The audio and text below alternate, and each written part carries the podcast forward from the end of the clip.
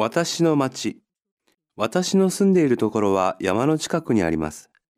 昔、ここは森や畑だったのです。20年くらい前に、ここにあった木を切って広い道を作りました。そして新しい家をたくさん建てました。最後に学校や銀行や郵便局なども作られました。今はこの町にたくさんの人が住んでいます。新しいし、とても綺麗な町になったからです。しかし困ったこともいろいろあります。山に近い町で駅が遠いのです。一番近い駅までバスで30分もかかります。そのバスも朝会社や学校に行く時間以外は1時間に2本しかありません。車がないと生活が大変です。また若い家族がたくさん住んでいますので子供がたくさんいます。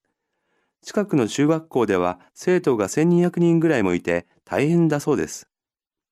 でもやはり私はこの町が好きなのです。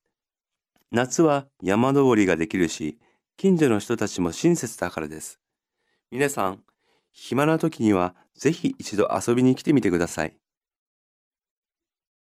畑、きれい、一番、しか、ません。大変、生徒、山登り、近所。